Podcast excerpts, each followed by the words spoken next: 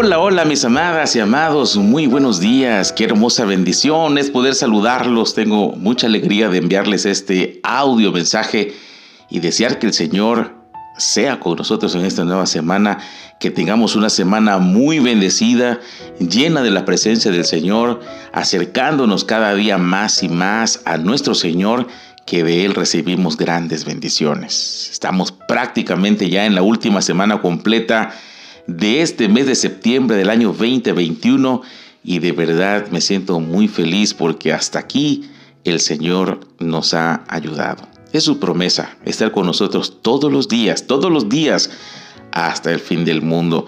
Y sabe algo, lo hermoso que el Señor nos ofrece es esa confianza de poder clamarle, de poder externar un clamor que salga de lo profundo de nuestro corazón estamos pasando algún problema, alguna necesidad, alguna angustia, algún temor, tenemos ese recurso que es nuestro y solamente nuestro. Clama, clama al Señor. Él te está escuchando. Él está pendiente del clamor de su pueblo. Hay circunstancias que nos aquejan, que nos asustan, que nos dan inseguridad. Clame al Señor. Clamemos al Señor. ¿Sabe algo? Es un derecho que tenemos como hijos el clamar. Y el Señor está atento para escuchar nuestros, nuestro clamor. Van a haber voces que se van a levantar y te van a desanimar para que tú no clames. Van a haber circunstancias que te van a decir que no lo hagas, que a lo mejor el Señor no te escucha o que a lo mejor el Señor no te va a responder. Tú sigue clamando, sigue clamando. Te quiero compartir un secreto. Entre más grites, entre más clames, los oídos se cierran. A toda voz que quiera venir a entorpecer nuestra relación con el Señor. Mientras tú más gritas, te concentras en aquel quien está atento al clamor de sus hijos. En el tiempo perfecto el Señor va a contestar. A veces no es en el tiempo nuestro.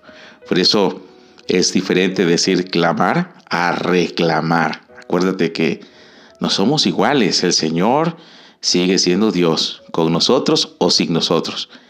Y que nosotros solamente somos obra, somos la creación de sus manos.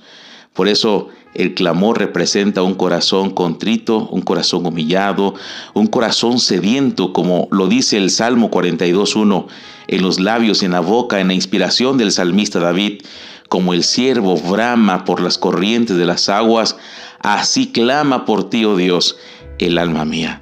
Y esa figura del siervo no es un cervatillo que está a la orilla de un remanso de agua, llevándose un poco de agua a su, a su boca para calmar la sed, no.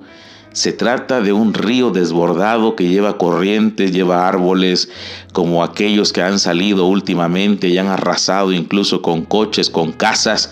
Y en medio de, este, de esta corriente, de este caudal, eh, de esta torrente, eh, está el siervo, un buenadito que está clamando por su vida, gritando desesperadamente que alguien le salve.